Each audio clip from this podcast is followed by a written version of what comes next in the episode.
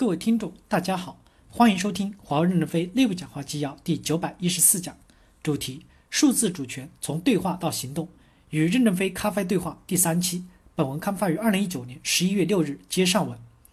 记者提问：任总，今天早些的时候，马凯硕直接问过您一个关于观念和现实的问题。现实是，华为被列入了黑名单，而人们认为华为是一个潜在的安全威胁。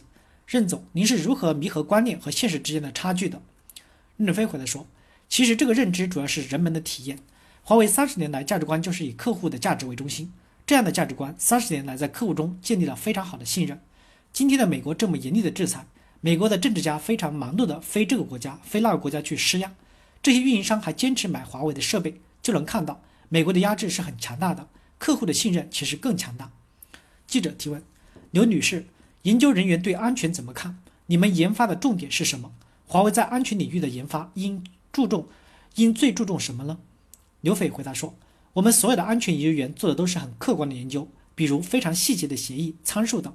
通讯界有标准组织专门进行这些定义，例如三 GPP 的安全组 SA 三，这个组通常有大约六十个左右的代表，去年和今年都开了七次会议，会议有时会有两百多项甚至更多的文稿进行讨论。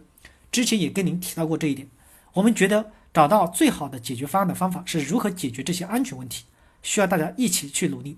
这个组的所有代表都是在做这件事情，包括我们和其他的设备商、运营商等等。我觉得我们能做的就是在这些技术方面尽全力。我们不是政治人员，我们关注通讯网络更加安全。记者提问：任总，您认为中美贸易战对全球的贸易造成了多么大的破坏？您认为贸易战能够解决吗？您对此持乐观还是悲观的态度？任正非回答说。我自始终没有研究中美贸易战，也没有关注这方面的新闻。我们的主要精力还是补飞机上的弹孔洞，因为我们在美国的销售是零，无论贸易战打到多大，对我们都没有影响。所以我不关心中美贸易战怎么解决法，我们还是在研究客户的需求，关心的是如何为客户继续提供好的服务，认真解决在最困难的状况下如何为客户做好服务。最近的客户到我们公司访问量增加了百分之六十九，绝大多数的客户来看什么？看我们公司是不是还活着？第一，看上下班的班车是不是很多人在上下班，还看我们的食堂是不是还满堂人在吃饭。买菜的时候是不是很多人还是有钱在买肉？再看我们的生产线是不是二十四小时连续的运转，还能不能满足对客户的供应？客户来了以后交流了解了，知道没有美国器件的产品很好，希望我们多发点货给他们，所以才没有外界想象的危机出现。客户的信任程度反而在增加。以前的客户是将信将疑的。华为公司这么牛吗？你怎么能活下来？现在来看，没有美国的零器件，我们不是活得挺好吗？在喜马拉雅山的山脚下打了很多的井，取了水，浇了庄稼，我们认为自己能活下来。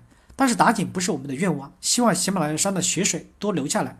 黄河、长江还是需要喜马拉雅山水的，要浇灌全中国。我们靠自己度过困难时期是短期的政策，长期的政策还是希望中美合作共赢。感谢大家的收听，敬请期待。下一讲内容。